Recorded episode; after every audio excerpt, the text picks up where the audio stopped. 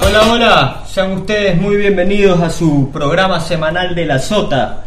El día de hoy yo, Sebastián Martínez, me he puesto la sota de la dirección para tratar un tema demasiado interesante y que seguramente pues dejará mucha tela que cortar. Y es pues la crisis deportiva que afronta el Ecuador, si es que podemos denominarla como crisis.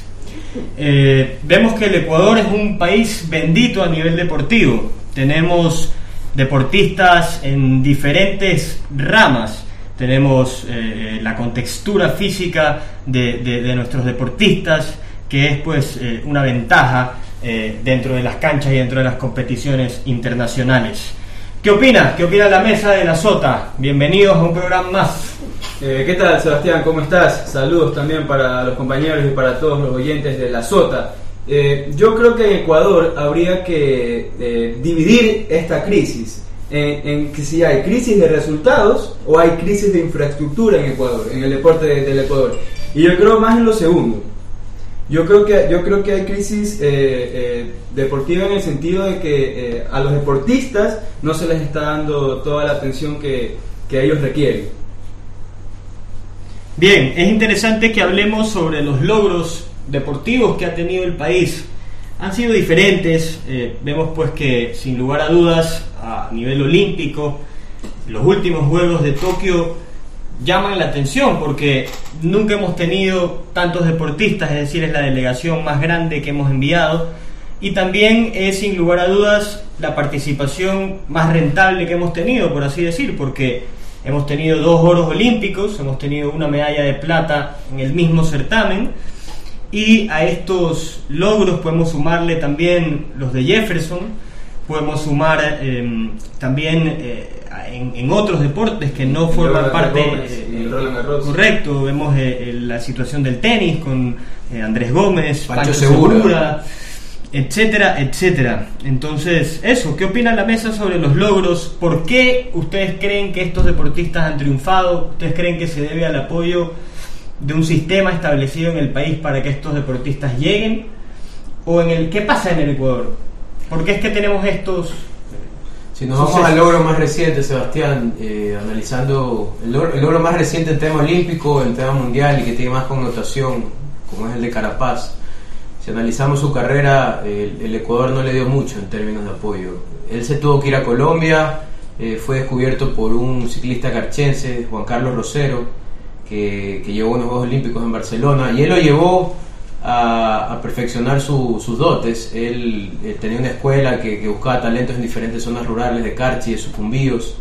Y de ahí él da el salto a Colombia, que haciendo un símil con el fútbol es como que te vayas a jugar al Brasileirao, por decírtelo así.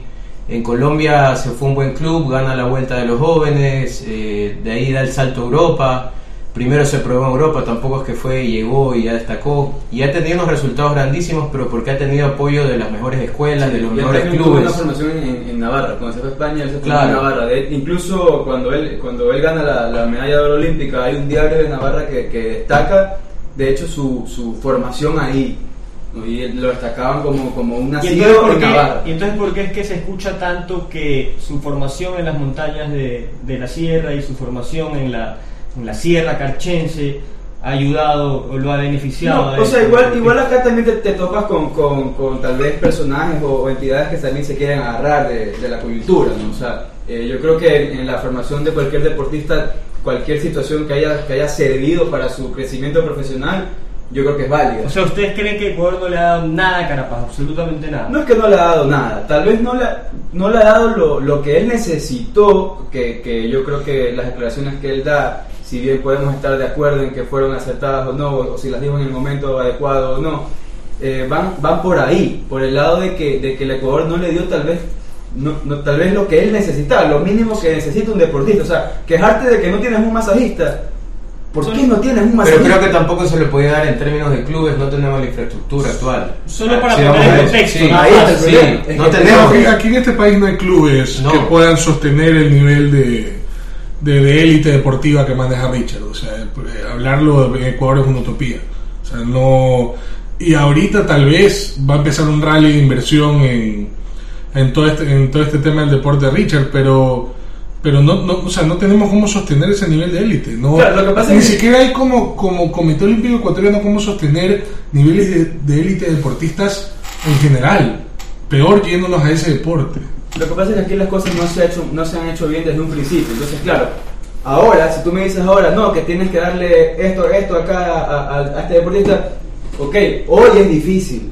Ya, hoy es difícil. ¿De, de dónde lo saco? Hoy, en este momento. Pero si se hubieran trabajado, al menos, si se, si se empieza a trabajar desde ahora, teniendo el conocimiento de que aquí en Ecuador hay futuro en el deporte, y se comienza a trabajar, yo creo que de aquí, eh, en 5, 10, 15, 20 años, vamos a tener eh, eh, bastantes deportes que van a dar mucho que hablar en todo el mundo. Solo para poner en, en contexto, las declaraciones de Richard Carapaz, de las que habla Javier, se suscitaron muy poco tiempo después de que él gane el oro olímpico. El periodista que le hace la, la pregunta, eh, eh, al periodista se lo ve más emocionado que a Richard. Le hace la pregunta, ¿qué, siente Ecuador? Inclusive lo, asemeja con Jefferson Pérez, que era el, era el único oro olímpico que el país tenía. Y en ese momento Richard lo que dijo, un poco parafraseándolo, es que en el Ecuador nadie o muy poca gente lo apoyó. Habló del Ecuador, no habló de instituciones, no habló de personas, habló del Ecuador como país. Ustedes que son ecuatorianos, eh, ¿sienten de alguna manera lo que dijo Richard? Si ustedes hubieran estado en la posición de Richard, ¿hubieran dicho lo mismo? A mí, en lo personal, me genera un poco de conflicto las declaraciones porque vemos que la participación olímpica del Ecuador, como empezamos el programa, ha sido la mejor en la historia. Entonces tenemos la mejor eh, eh, Presencia y participación, las dos. La Correcto, tenemos, y- y, tenemos la mejor participación en la historia del Ecuador y sin embargo tenemos a los mismos deportistas que se quejan Los mismos que del ganan. sistema deportivo del país. Se Hay como un dilema. y los que pierden.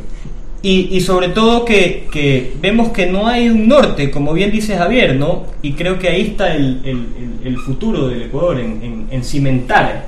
Sí, el, el- que no sea un tiro al aire quien llega. Personalmente yo creo que el problema está ahí, está en la infraestructura, porque si bien han, han sido pocos los deportistas que han llegado, dicho por ellos mismos, a- por sus propios méritos y todo lo que, y todo lo que tú quieras, son deportistas que han llegado, que han estado ahí, que se han esforzado, y te da una pauta que te dice, ok, en Ecuador sí hay de dónde sacar. ¿ya? Entonces no Ahora, hay que- ¿era el momento de que Richard dé esa declaración? para mí no, para mí no. No. Para mí con el oro olímpico encima puedes decir lo que te dé la gana. ¿no? o sea, y, y si no es ese momento, ¿cuándo también? Sí, lo que pasa es que equivocado no estaba. Sí, Entonces por sí. ese lado no, no, no hay cómo irse en A ver, contra de Richard se quejó de que él no tuvo masajistas. Eh, Sabemos que el deporte en el que él participa es necesario ese tipo de, de, de- Total. de personas, de, participación, de ayuda, de apoyo, por así decir. Y vemos que él no lo tuvo. Entonces él se queja de algo que es real. Ahora, no sé si era el momento o el lugar. Creo que a mí la emoción me hubiera, me hubiera ganado. me- no sé si lo hubiera Yo- dicho yo en ese momento. hubiera venido al país, hubiera dado Yo una creo que entrevista de lo dos dijo horas. Al ver cómo, al ver cómo todo el Ecuador, incluyendo a las personas a las cuales no nombró, pero, pero es se grave, sí. viendo cómo se agarraban de su logo. A mí me parece que tiene que dar nombres y apellidos, porque si se queja en general del país, es como lanzar dardos al, al, al cielo, Claro. ¿sí me explico? Sí, Sí, creo sí. que desmenuzando lo que dijo Carapaz, eh, como dice Sebastián, va más allá, va más a, a- a nombres concretos, solo que él generalizó. Trato de entenderlo de esa manera, su molestia, Claro, porque a- él sabe a- que en el momento claro. que, que ganó esa medalla iba a haber personas que se iban a colgar de eso, que iban a decir, sí, hubo buena gestión, eh, gracias a nosotros ellos están ahí, pero no es así. Sí, mira, entendiendo el contexto de- de- de- del momento en el que lo dice, Sebastián no tocó. Es súper importante entender que él viene de, de obtener el, el- el logro que obtuvo en Francia, de que fue una prueba física a, a sobremanera, que fue brutal, un tercer puesto, que, que para ese deporte es como, como, el, como el- la Champions, hablando de fútbol, ¿no? más Tal vez el más importante. La- es la más importante Sí. y luego le sigue el Y es una prueba física súper imponente y viene de todo esto. Poco tiempo de descanso, le toca participar en una prueba al mismo tiempo muy física que tuvo. Corrió, si no me equivoco, creo que habían sido. ¿Cuántas horas corrió? Seis. Se tuvo que pedrear seis horas, subir en una bicicleta, es una locura. Y entonces todo esto, acabas de ganar, llegas a la máxima a, la máxima gloria que puedes, que puedes aspirar como deportista amateur. Entonces tu cabeza está volando en, mil pedazos. Yo creo que el periodista ni siquiera le pone el pie para que se caiga. Él, como tocó la pregunta Sebastián, fue una pregunta lógica y sencilla que cualquiera de nosotros en ese lugar lo hubiéramos hecho a él. Y para mí hay, hay un punto súper importante que es los tecnicismos de cómo comunicas. Hoy en día nosotros tenemos un tema que las empresas se valora mucho, que es la comunicación asertiva. El cómo dices las cosas, cómo las quieres decir. Porque por más de que tú quieras decir algo, si no lo dices bien, Claro. todo se va al Como problema. Para- para- exacto, para mí lo de Richard fue eso, él tiene razón en quejarse. Tiene fundamentos en lo que se queja. Yo creo que eh, no, no hay cómo estar en desacuerdo con él de eso. Pero en el momento que él dice Ecuador, yo sé que puede ser para muchos, vuelvo y repito, un tecnicismo.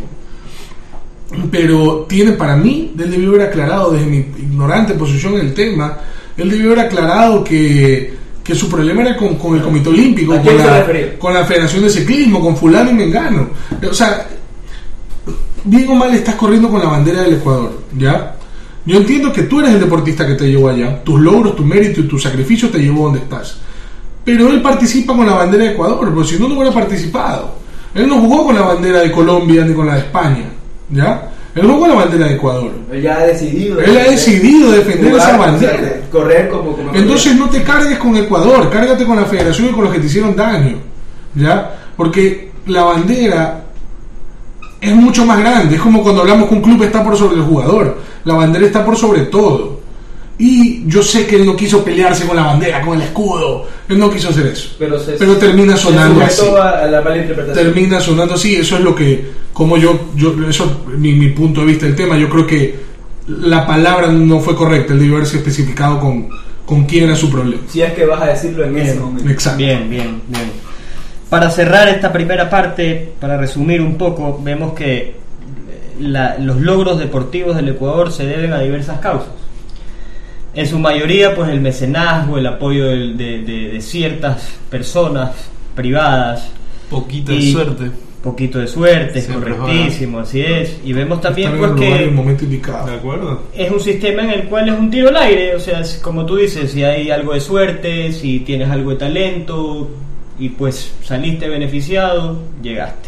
Claro, sobre todo si es un país que, en el cual no, no recibes el apoyo que, que necesitas. Ahora, ¿por qué hay crisis? O sea, ¿ustedes creen que influye que el Ecuador sea un estado en donde haya habido una línea o una tendencia socialista? Sí, sí, este, puedes irte eh, también por ese lado si es que lo puedes analizar, digamos, globalmente, porque eh, por lo general un, un país socialista espanta a la inversión extranjera. Busca que el Estado acapare Exactamente. Entonces Pero tenemos, no, tenemos no. este problema que del- pasó de un Ministerio de Deportes a ser Secretaría de Deportes en los últimos años. Ahora volvió a ser Ministerio del Deporte. Entonces, haberle quitado la condición del ministerio, ya, ya me dijiste que tú al deporte no lo ibas a tomar en cuenta. De la acuerdo. forma en la cual tenías que haberlo Es un tomado tema económico. Claro, tú envías un mensaje claramente que el deporte para ti no es una prioridad. Así es. Clarito. Así es, un tema presupuestario. Sí, mira, eh, ahorita que, habla, que hablamos de este tema de si el gobierno es izquierdo o no, la inversión extranjera es súper importante, que la espanta, eso es real, la espanta en todo, no, no, solo Claro, no solamente en el deporte. Alejas la inversión extranjera. También al, al inversionista privado ecuatoriano, que bien mal es el que genera trabajo, el que genera economía, que hace mover el flujo de dinero. Y cuando tienes un gobierno, sin que este sea un programa de economía, eh, de izquierda que te llena de impuestos, que te llena de trabas, que te persigue de una u otra manera, tú lo último que vas a hacer con la mano del corazón es invertir en un ciclista. Suena horroroso, pero es lo que es, son las cosas como son. Si un Estado te persigue en impuestos, aranceles y un montón de cosas, yo no voy a ir a invertir en el ciclismo en Carchi, pues. Eso, eso no, no está entre mis rubros. Si una de las cosas que primero tú dejas de, de, de gastar cuando eres una empresa es tu propia publicidad. Cuando, cuando tú estás con problemas económicos, una de las primeras cosas que dejas de hacer es bajar un poco la publicidad, porque necesitas priorizar rol de pago, proveedores y muchos otros temas. Y dentro de esa publicidad, porque ese es el fin, Claro. nada es de buen pana, de buen dato, es el Está deporte. el apoyo del deporte. Entonces yo sí creo que sí influye con la inversión interna, pero se vuelve irónico cuando tú ves un país como Cuba que bien o mal tiene logros deportivos siempre, siempre está metido en las peleas, eh, judo, boxeo, béisbol, en esos tres deportes que acabo de mencionar, lucha, son, son bravísimos ellos. Sí. ¿ya? Ellos en béisbol fueran el mejor del mundo si pudieran jugar con los jugadores que, que huyen de la isla. Yo creo que serían el mejor del mundo, no los pueden usar. Y Rusia. Rusia es un país con su manera de ser en el que, por ejemplo, ustedes pueden ver el documental Ícaro, que se lo recomiendo a los oyentes, está en, en Netflix, en el que te explican todo el trasfondo de cómo hizo Rusia para poder robar la mayor cantidad de, de medallas a través del doping que podía. Entonces, viendo una ironía, un país que tal vez no invertiría tanto en deporte, invierte al revés, invierte en ver ¿Cómo? cómo, se roba las medallas, no solo cómo las gana. Entonces, puede- a veces hay, hay un choque ahí ¿no? de, de- de ideas. Siguiendo en la misma línea que propone Francisco, a mí me parece que es interesante que, que la SOTA aquí trate los modelos deportivos en boga, o los modelos deportivos que funcionan, por así decir. Vemos que mm, el, el modelo del Ecuador es un modelo que no atrae o que no tiende al espectáculo deportivo. El deporte se ha desarrollado y el deporte es una actividad moderna y esa es la realidad, por más de que tenga tanto tiempo de historia.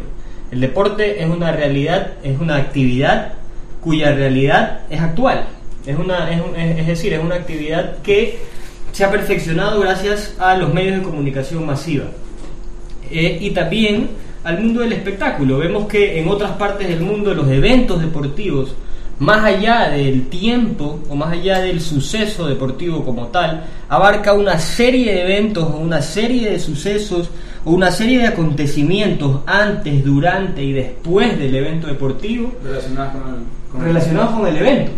Entonces, eso hace que la gente vaya al estadio, que la gente compre más el pay-per-view, que la gente compre la camiseta, que, que hables más de eso, que hayan más programas como este, por ejemplo, etcétera, etcétera. Entonces, eh, por ejemplo, Iván, tú que tienes una vasta experiencia en el, en el mundo del marketing deportivo, ¿qué crees que, que tendría que hacer el país para, para solventar un poco este tema, para llamar, para atraer, para hacer, para, para llegar a estos niveles? Yo creo que pasa por el mismo problema de estructura que tiene el apoyo al deportista. O sea, no hay, no hay una institución con gente capaz que esté interesada en promover y mejorar el producto deporte del país como tal. No lo hay. No hay gente en el país que sabe de esto. O sea, se ha hecho por mucho tiempo de manera muy empírica no ven esa otra posibilidad que es de entretener a la gente, lo ven solo como el, lo cotidiano. Estamos muy atrasados en ese sentido con industrias como Estados Unidos, como la industria europea, como tú dices. Hay un momento, hay un momento en el cual el deporte eh, deja de ser eh, simplemente el deporte para convertirse en un espectáculo y a pertenecer a la industria del espectáculo. Acá en Ecuador, como tal vez en muchos países también ocurre, no, no hemos traspasado esa línea y seguimos creyendo que el deporte es simplemente ir a ver fútbol. Es así, estamos atrasados dos mil años. Y Correcto. resulta que incluso yendo Seguimos a ver pensando fútbol, que es una actividad lúdica. Sí, una Exacto, actividad nos quedamos ahí. e incluso realmente es una industria. el nos quedamos el, ahí. Estamos en una de las industrias más grandes del siglo XXI. El Así es. aficionado que va al estadio a ver un partido de fútbol no va a ver un espectáculo. Él sabe que no lo va a ver. Él está consciente que lo que va a hacer es ir a ver a su equipo. La, Ganar. ma- la mayoría, la mayoría. Ya, eh, sí. Porque no creo que todos. No todos, no. Sí, pero la gran mayoría va a ver su camiseta. mayoría, la gran mayoría.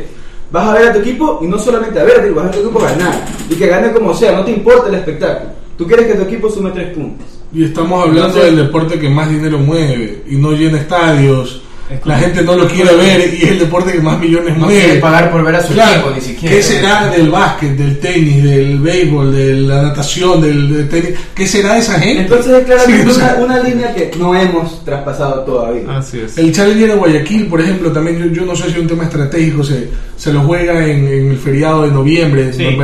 Yo creo que Es pudieran, tema tradicional. pudieran- sí, pero pudieran pelear eh, otra fecha, creo yo, ¿no? También está medio complicado. Es lo que te digo, loco. O sea, solo lanzan el torneo. Claro. Ese Exacto. No hay un análisis del por qué detrás de No, todo. y no hay una programación, que es lo que yo te digo, o sea, que, que hayan artistas, que hayan eventos, que, que atraigas a los niños, que haya el evento, que haya, que como hay, por ejemplo, tú vas a un- a un evento de tenis internacional y tú tienes que para probar el saque, que sacas aquí, que te mide la velocidad. Ejemplo, o sea, tienes exacto. eh, como una Un feria, fanfest. tienes como una feria afuera del evento. Por ejemplo, el, el Challenger de Guayaquil que se juega en el tenis de San Borondón. Lo han cambiado. Supongamos que se juega ahí, bueno, utiliza las plazas, la zona.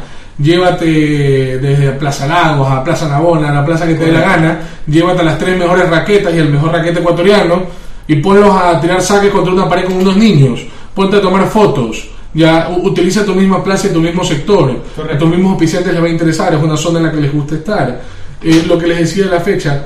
Se juega un feriado, pero bien Omar, bueno, una pena que se juegue. Yo creo que pudieran buscar otra fecha es un estadio muy chico, son unas gradas de madera diminutas, de lado y lado, ni siquiera de los cuatro puntos de, de la cancha, y no se llena, no se llena. Solo se llena cuando juega Andrés Gómez y cuando juega Roberto Quiroz. Porque yo, yo los últimos años me he quedado aquí, eh, Sí, consumo yo- yo mucho voy- Challenger también, yo también. y se llena para estos dos jugadores que les dije, no se llena más. Ni siquiera cuando traen un jugador interesante se llena. Ahora es bonito, yo lo recomiendo, le soy súper sincero. No, y- y por algo lo consumo. Tiene que mejorar. Ah, total. Pero estamos hablando de un torneo que ya va para Pero- los 15 años y todavía Por- no, por- no por- se, pero- no se mete dentro de, de la cultura. Por algo lo consumo, Pero, ¿no? a ver, pero a ver, Sí. hay que destacar una cosa, hacer un challenger para la gente entendida en el tema. Hacer un challenger es ultra Y tuvimos un o sea, 250 en Quito también. demasiado ¿Qué pasó? complicado. Lo perdimos. es súper difícil organizar un challenger. Es Entonces, tremendo es destacable que haya un challenger que se organiza año a año. Sí. Eso es, es, es digno de destacar de los dirigentes Pero que están es ahí. una, creo Y- que es una joya a pulir. es correcto. y justamente, justamente para, para ordenar un poco las ideas, ahorita que hablábamos de los dirigentes, pues ese es el siguiente tema que yo quería tocar. Cuando hablamos de que el deporte es una industria Sí. y que en el Ecuador debería de considerarse al deporte como una industria, no solo el fútbol, todos los deportes. Todos los deportes. Vemos también que hay un problema a nivel dirigencial. Y es que la mayoría de los dirigentes son sin ánimo de lucro. Es decir, están ahí por cargos honorarios o porque los puso fulano de tal o porque han estado ahí 20 años, etcétera, etcétera. Entonces creo que también parte del problema, y no sé qué opina aquí el- la mesa, pero creo que parte del problema también es que nuestros dirigentes no se han tecnificado. Y sobre todo no hay una sana competencia dirigencial, por así decir, para pertenecer al- al gremio. Es decir, si, si, si, si hubiera un libre mercado, si todos aquí mañana pudiéramos ser dirigentes deportivos, nos, prepar, nos preparáramos, nos tecnificáramos y por ende nuestros dirigentes fueran mejores. Hay un, hay un nicho ahí de, de- de- de ganancia económica, pues, De o sea, acuerdo. te preparas, quieres ser lo mejor posible y para poder tienen que ser trabajo. remunerados, porque si no son remunerados, primero eh, se tiende mucho más a la corrupción. Sí. De acuerdo. el, trabajo no remunerado no existe. Y esto causa dices. también que hay bastante gente bien preparada, grandes empresarios y todo lo que tú quieras, pero deportivamente y, y al nivel de poder, de tener la capacidad de manejar una institución deportiva, no. Porque por lo mismo que tú explicabas, que no es una, un trabajo en el cual tú puedas lucrarte. ¿ya? Entonces yo ent- o sea, te- te- me pongo en, en los pies de ellos y digo, o sea, ¿por qué me voy a preparar para algo que no me va a dar? Y ahí terminan cayendo los famosos, el famoso apalancamiento político. Terminan es. cayendo gente que lo que va es a buscar un nombre.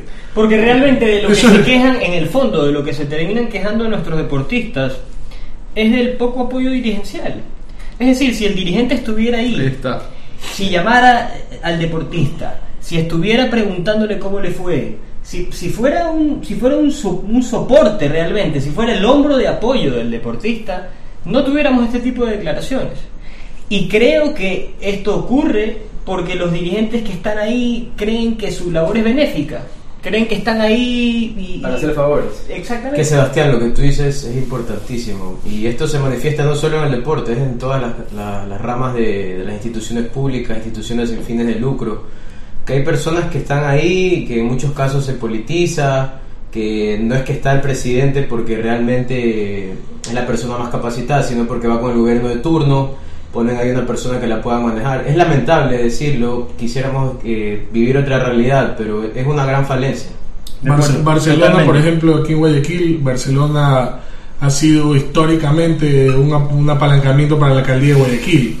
O sea, todo el- durante muchos años el que llegaba ahí era para, para buscar una alcaldía. O o sea, presidente. o algún Claro, son, Ajá. son, son cosas que no pueden Así pasar. se ha llevado el deporte hacia el lleve y no hacia la visión de, de en realidad utilizarlo como una plataforma de desarrollo integral, como lo que es. Y es verdad lo que dice Francisco, aquí, lo- es decir, el, el deporte ha sido eh, manoseado o utilizado siempre por la política de turno, y sobre todo el fútbol.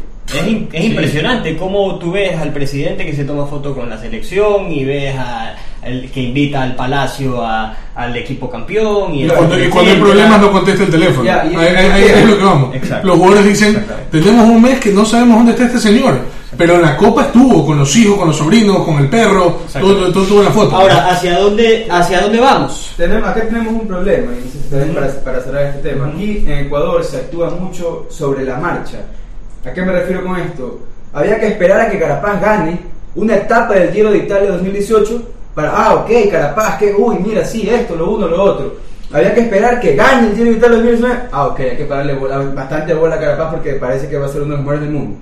Entonces, no se trata mucho de actuar sobre la marcha y de decir, bueno, ah, como ganaste, ahora sí te paro bola. No, sino eh, El ecuatoriano peca un poco de eso, ¿no? de Nosotros como cultura, eh, pecamos un poco como eso. país, crear a tu deportista No, para pero el, gane. el- el ministro de Deporte que tiene poco tiempo de, de ser eh, puesto en, en ese lugar eh, puso en Twitter, creo que todos lo vieron, que el deporte empieza a ser ya para el Estado una prioridad. O sea, ve- Sí, veamos, o sea, este- este démosle- gobierno darle lo ha prometido. Démosle su vamos Ellos prometieron con- darle prioridad al deporte. Sí, claro. Vamos a ver. eh, y ojalá, ojalá en algún momento, no sé si nos va a dar el tiempo, eh, la importancia del deporte universitario y escolar a Sí. través del Estado. Hacia- es un tema que me encantaría si podemos quería ir, hablarlo. Es maravilloso. justamente hacia allá quería ir porque ese es el futuro del, del deporte ecuatoriano y creo que eh, si bien ya lo hemos comentado aquí a profundidad, creo que es importante entender que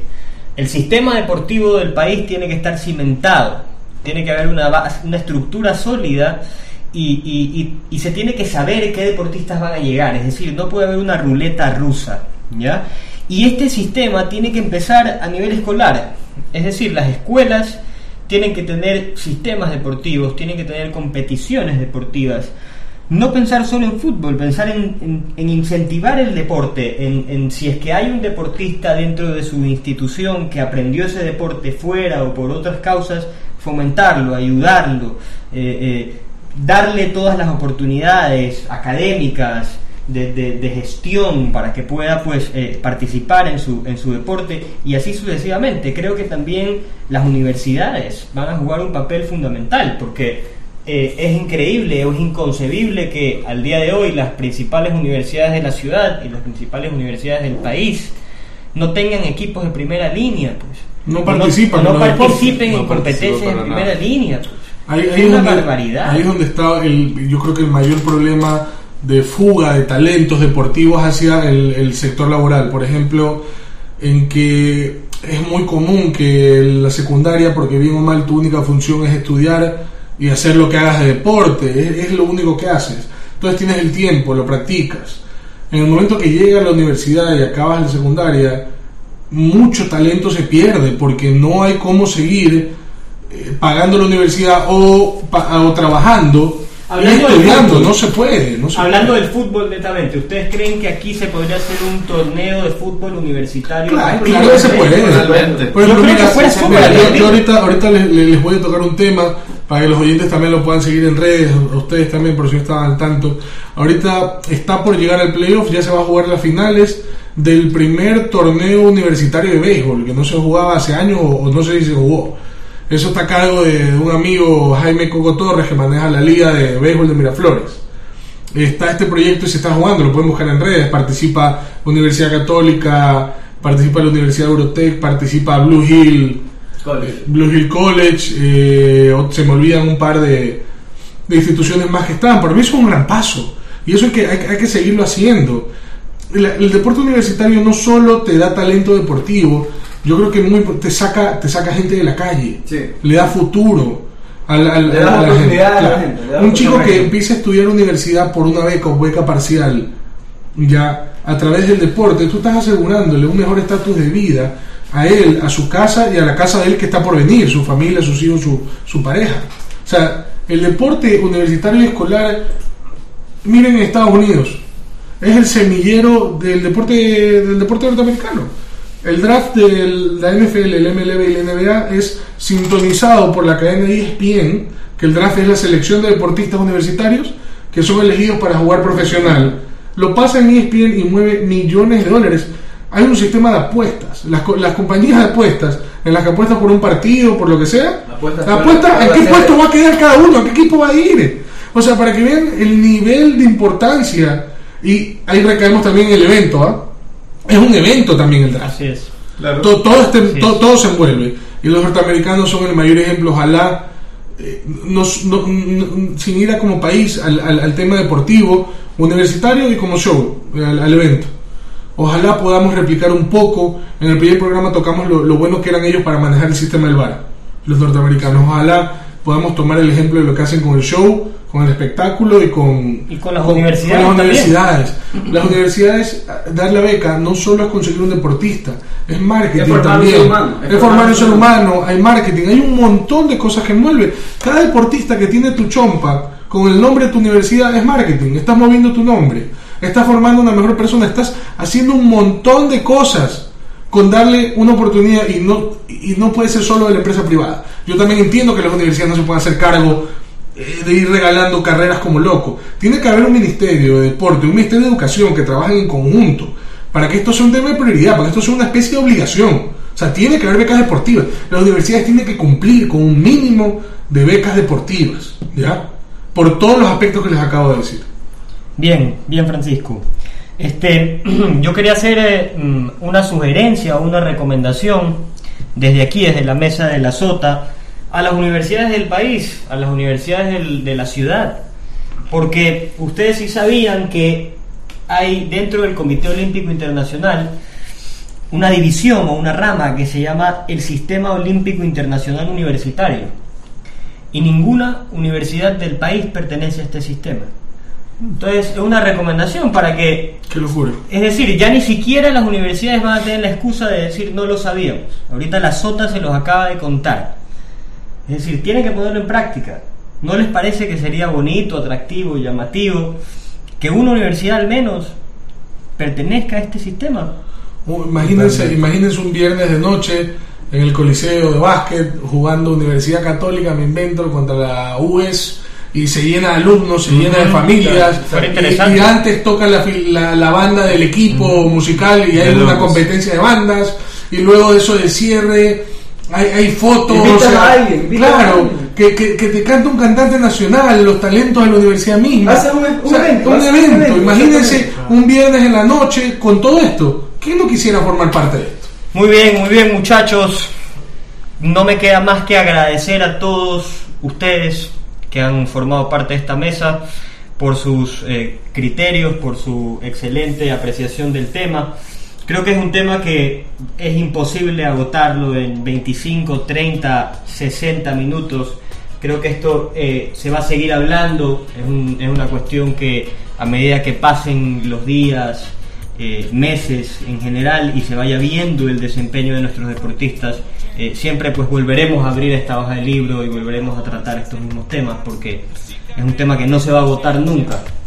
Entonces, ni más, solamente pues me queda decir que recomienden el programa, que nos sigan escuchando. Aquí estamos pues para quedarnos de largo. Y nada, un fuerte abrazo y nos vemos la próxima semana.